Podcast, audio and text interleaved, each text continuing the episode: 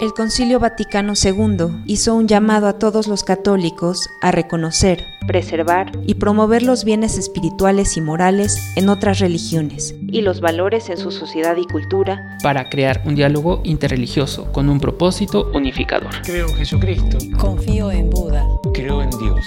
Escuchas el podcast de la Coremag. Segunda temporada un recorrido a testimonios de vida de diversos agentes de evangelización, puestos en diálogo con otras religiones como una forma de unir las manos para trabajar por un mundo de paz, libertad, justicia social y valores humanos. Todos somos hijos de Dios. El podcast de la Coremag, disponible en tu plataforma de audio favorita.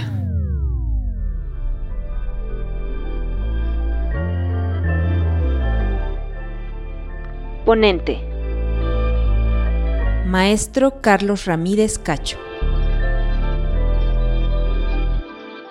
Hola, ¿qué tal, estimada audiencia? Espero que se encuentren muy bien.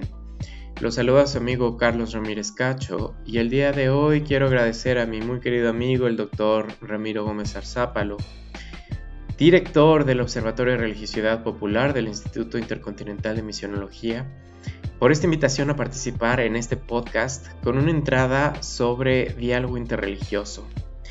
Agradezco para mí esto que es un gran honor y espero poder dejarlos con un pequeñísimo mensaje. Em, no crean de manera alguna que esta va a ser una gran disertación doctoral, tengo a escasos 10 minutitos, un poquito más. Em, tampoco quiero hacerlo un diario personal, no quiero indagar mucho en en mis cuitas y mis características, pero creo que algo tendré que compartirles quizá para contextualizar un poquito mejor. Eh, solo espero que pueda contribuir de alguna manera. Bien, cuando hablamos de diálogo interreligioso normalmente estamos pensando pues en los temas más comunes, ¿no? Como construcción de la paz o como el entendimiento de los puntos comunes, de la historia de los padres, eh, en fin, ustedes sabrán mejor que yo, no, no tengo formación teológica formal. Em, pero en este caso no quiero compartirles algo que abunde mucho sobre esto mismo, que ustedes conocerán mejor que yo, sino que al tratar de pensar en un tema que pudiera ser relativo al diálogo interreligioso, que tuviera que ver con mis experiencias, pues quise compartirles algo que eh, voy a enfocar desde la fenomenología. Y es una experiencia personal, es una experiencia, digamos, uno de los muchos componentes de, mi reconversión.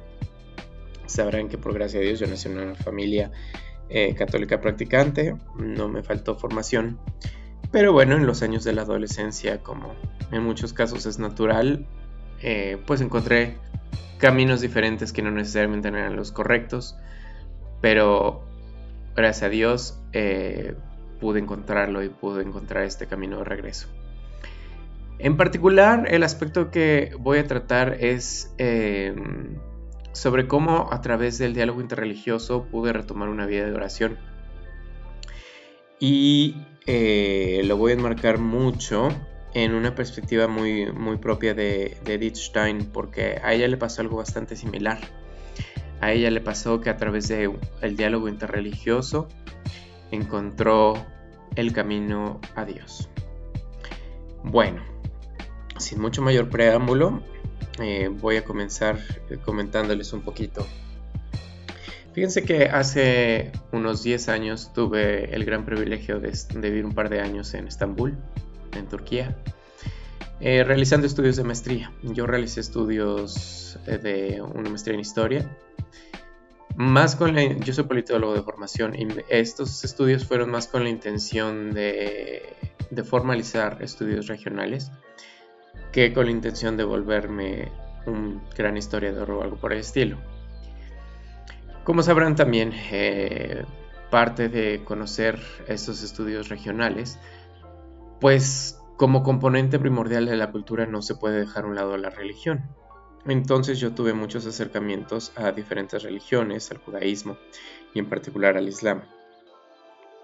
Entonces eh, mucha de mi, de mi investigación versó, y no solo académica, sino también en, en experiencias personales, versó sobre un acercamiento al Islam desde diferentes perspectivas que busca trascender, pues ya sean perspectivas estrictamente políticas o perspectivas que, de las que está inundada todos, todos los medios de comunicación en Occidente, o también en el otro extremo fascinaciones por lo que parece exótico y aceptarlo como si no tuviera restricciones o como si yo no tuviera criterio, ¿verdad?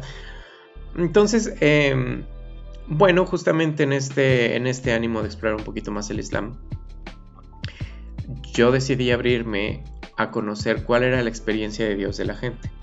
No necesariamente estaba yo buscando una experiencia de Dios propia, pero sí estaba yo procurando encontrar pues puntos en común, puntos diferentes, aquellas cosas que, que nos permiten contrastar la vida de un país y del otro. Sabrán que aunque para muchos Turquía les parezca un país completamente diferente y exótico, la verdad es que los turcos y los mexicanos tenemos muchas más cosas en común de las que aparentamos. Bien, entonces, en este ánimo de, entender un poquito mejor el Islam, pues yo tenía conversaciones con todo tipo de personas, eh, creyentes más radicales, creyentes moderados, creyentes que al igual como pasa en el catolicismo y muchas otras religiones, pues no necesariamente conocen muy bien su religión creyentes que a lo mejor tienen nociones erróneas de otras religiones. Y pues es exactamente ahí donde eh, enmarco un primer episodio. Eh, durante este podcast les voy a compartir dos episodios diferentes. El primer episodio es una vez que estoy caminando afuera de un centro comercial eh, enfocado en un mercado de alto poder adquisitivo en una de las zonas de alta plusvalía en Estambul. Y estoy caminando con este amigo mío que pues es un kurdo, musulmán, sunita, creyente moderado, que aunque estaba estudiando ingeniería petrolera en una de las mejores universidades eh, de ese país, la verdad es que él tenía una formación de un pueblito, de un pueblito del este de Turquía, una región más pobre y venía de una, familia pues humilde, por decirlo de una manera. Bien, entonces con él tuve, tuve muchos intercambios sobre, sobre digamos, lo, que me gusta considerar como el Islam cotidiano.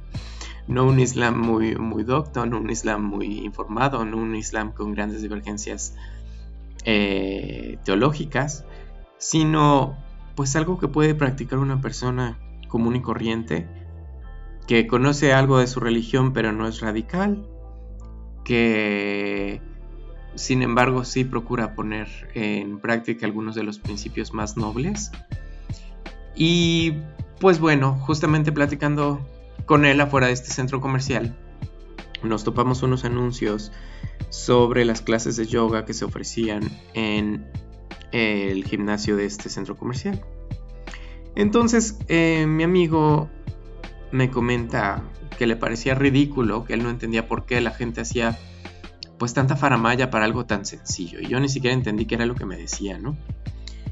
Y me dijo, pues es que mira, tienen que traer un tapete, tienen que poner música especial, tienen que esperar al día de la semana para que sea su clase. Este, tienen que calentar, se tienen que estirar y tienen que hacer ruidos guturales. Y toda esta cuestión que si el yoga que si el... Y total, lo calificó de sobremanera. Me dice, ¿para qué? ¿Para que puedan relajarse tantito? ¿Para que puedan apaciguarse tantito? ¿Para que encuentren calma? Dijo, yo no hago todo eso. Yo cuando estoy enojado, cuando estoy triste, cuando necesito un ratito para mí, cuando necesito un ratito para encontrar a Dios, lo que hago es bajarme al majlis del edificio o encontrar alguna mezquita cercana. Hago una pequeña oración por 5, 10 minutos y entonces encuentro la calma. Ya no estoy enojado, ya no estoy triste, ya no estoy alterado y puedo continuar con mi vida y mi rutina como si no pasara absolutamente nada. Eh, amigos, para todos ustedes que no sepan, un majlis es en el Islam que digamos sería como una capillita para nosotros. y allá es bastante común que todos los edificios tengan en el sótano o en planta baja algún cuartito para hacer oración, un cuartito bastante similar al que podemos encontrar en los aeropuertos, no tiene nada de particular, pero es un lugar en donde pueden pues retraerse un poquito, eh, viajar al interior y estar en o tratar de, estar en, comunión con Dios. Entonces, bueno, eso es justamente el Mashlis o alguna mezquita cercana, sería ir a la iglesia del barrio, a la parroquia. Y ahí me di cuenta de muchas cosas que yo la verdad ni siquiera esperaba de este comentario a esa edad. Cuando yo iba pasando y vi esos anuncios de yoga, pues simple y sencillamente pensé en las clases de yoga de mis amigos que absolutamente nunca he visto con una perspectiva religiosa. Em, tampoco ha sido un deporte al cual yo decidí entrarle, aunque sí reconozco que a veces requiere mucha disciplina. Y me llamó mucho la atención que él estaba enfocando la experiencia del yoga como una experiencia religiosa. Y además de todo, considerada como experiencia religiosa, la verdad es que él no entendía muy bien qué consistía esa experiencia religiosa de otras religiones que no son ni el cristianismo ni el islam. Y digamos que ya podemos tener por, por objeto, ya no por sujeto. Entonces, em, me quedé mucho pensando en sus perspectivas, y del mensaje que me dio simple y sencillamente extraje la cuestión de que la oración podía ser un medio para calmarse, para superar los enojos, para superar las tristezas. Y que así lo veía él, y así lo dejé. En realidad yo no estaba buscando un método para mí mismo, pero pues así lo veía él y así lo dejé. Bueno, pasó, pasó el tiempo y no, en este tiempo que no les había dado mayor interpretación, sabrán que es cuando sucede otro episodio, eso habrá sido en espacio de un año. Su servidor tiene el carácter afable de el profeta Elías o de San Jerónimo. Y pues claramente cualquier cosita puede a veces ponerme en ese estado que, que mi amigo me decía estaba tratando de eliminar por medio de la oración. Entonces en esta otra ocasión estoy en un, en un ferry. Estambul se mueve entre el lado europeo y asiático, principalmente entre ferries, aunque desde luego hay puentes. Eh, y entre que había algún niño que ya me había colmado la paciencia y parecía que iba viajando con el abuelito que también me había colmado la paciencia entre que el ruido, el grito, el movimiento, el cigarro que había sacado cuando no podía sacar el cigarro. Y pues por supuesto mis grandes percepciones de paciencia y afabilidad. Pues el caso que yo dije, no, no, no, no, no. O sea, estoy a punto de matar a este par, nieto y abuelo. Y algo tengo que hacer para calmarme porque no puedo ponerme violento en este contexto. No me va a dejar ningún lugar bueno. Y y la verdad es que ya no puedo, ya estoy estallando, ya les quiero quitar todo. Entonces en ese momento me sobrevino esta conversación que había yo tenido con mi amigo un año antes. Y dije, pues al menos como método lo puedo intentar. Digo, los budistas recitan mantras, eh, los cristianos hacemos oración, los judíos hacen oración, los eh, musulmanes hacen oración. Y dije, ok, bien, lo voy a intentar. No sé cómo rezar como musulmán, sé algunos del, pues digamos de los movimientos que tienen que realizar, sé algunas de las nociones que dicen, pero la verdad es que tampoco mi árabe es muy limitado. Y no tenía la intención de hacerlo, pero dije, bueno, lo que sí conozco es esta formación que yo tenía, que algún día supe rezar el rosario, y que aunque no me acuerdo enteramente de todo, pues tengo la noción de que son cinco misterios de un Padre Nuestro y diez Aves Marías y eso sí me lo sé. Así que me voy a poner a rezar y voy a ver si me funciona para tranquilizarme. Y efectivamente amigos, eso hice, sin tener la noción de qué misterios correspondían o de qué oraciones eh, circundantes tenía yo que recitar.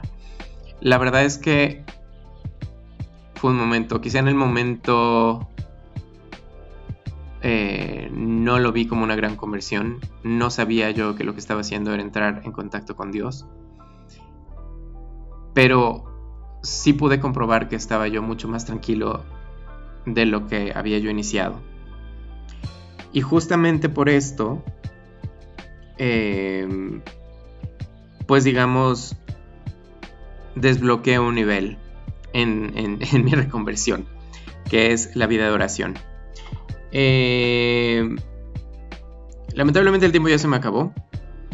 Pero los quiero dejar con una cita justamente de esta gran santa que les mencionaba yo al principio. Santa Teresa Benedicta de la Cruz, Edith Stein, una judía conversa que lamentablemente murió en un campo de concentración. Y ella, una gran fenomenóloga, alumna de Husserl, dijo alguna vez, Dios es la verdad. Quien busca la verdad busca a Dios, sea de ello consciente o no. Bien amigos, les agradezco su atención y espero que puedan disfrutar este mensaje y aplicarlo de alguna manera.